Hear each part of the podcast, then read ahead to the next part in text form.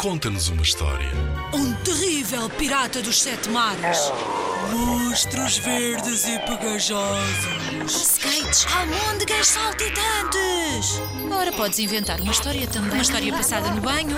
Uma história de como é tão difícil acordar de manhã cedo. Conta-nos uma história. Inspira-te nos trabalhos de meninos que participaram noutros anos. Vamos lá ouvir. Amor com amor se paga. Num dia de escola, viajámos numa nave espacial para vários planetas. O primeiro planeta que visitámos foi Mercúrio.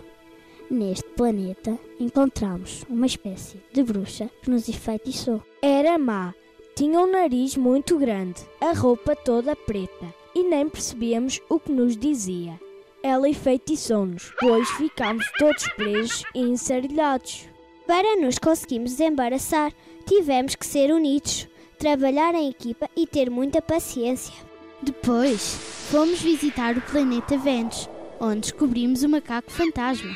Era muito esquisito. Tinha uma cor castanha e ao ver-nos disse: São todos meus prisioneiros e só vos liberto se fizerdes o que vos mando. Nós ficámos com medo, mas muito atentos ao que o macaco fantasma nos mandava fazer. Então ele ordenou: Vão ter que me imitar, por isso tomem muita atenção aos passos que eu vou dar e aos gestos que vou fazer. E assim foi. Depois de muito o imitarmos, o senhor macaco fantasma decidiu libertar-nos. E a nossa viagem continuou. O planeta que se seguiu foi Marte. Ao chegarmos a esse planeta, vimos uma criatura muito estranha. Andava toda curvada e tinha três pernas. Quando nos viu, disse: Para a viagem poder continuar, ao pé coxinho vão ter de saltar. Saltamos muito ao pé coxinho. Já estávamos cansados, mas a criatura era tão má, tão má, tão má, que nos obrigava a continuar. Saltámos com o pé direito, depois com o pé esquerdo. Então a criatura decidiu libertar-nos e assim seguimos de viagem na nossa nave espacial. O quarto planeta foi Júpiter. Aí testamos os nossos conhecimentos em relação à matemática.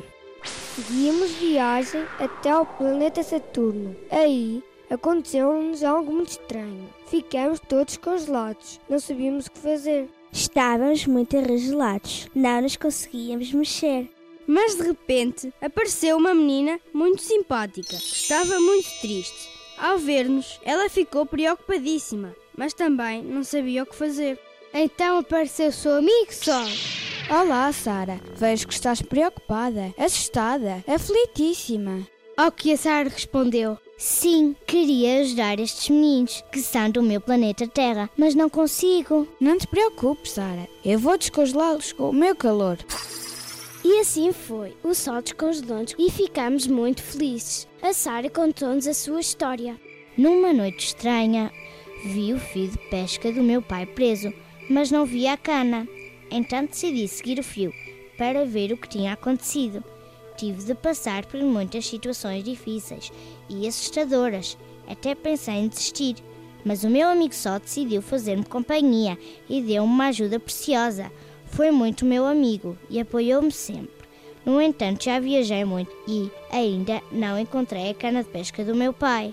É a altura de nós te ajudarmos. Amor com amor se paga. Entramos de novo para a nave espacial e continuamos a viagem.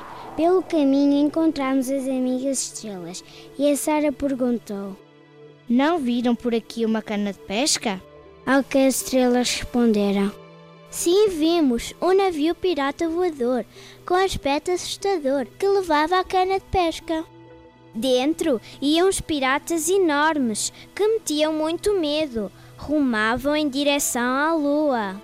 Obrigada, vamos procurar. Seguiram a sua viagem em direção à lua. Quando chegaram, viram que a cana estava lá, mas não podiam acordar os piratas. Então, muito devagarinho, com a ajuda de todos, conseguiram retirá-la de onde estava presa. Pegaram nela e, muito sorrateiramente, murmuraram: Conseguimos trazer de volta a cana de pesca do pai da Sara. A Sara agradeceu e regressaram a casa muito felizes. Essa noite sonharam com a sua grande aventura e refletiram sobre o valor e a importância que têm os amigos. No dia seguinte, acordaram com vontade de ajudar quem precisava. Tudo é possível, só depende da nossa vontade. Ter amigos é importantíssimo. Devemos respeitar as suas diferenças. Em 2011, os meninos do terceiro ano e do quarto ano da EB1 de Lamego ficaram no primeiro lugar do concurso Conta-nos uma História com Amor, com Amor se Paga. O concurso Conta-nos uma História é uma iniciativa promovida pela Direção-Geral da Educação. Concorre com a tua turma. Apoio Rádio Zigzag.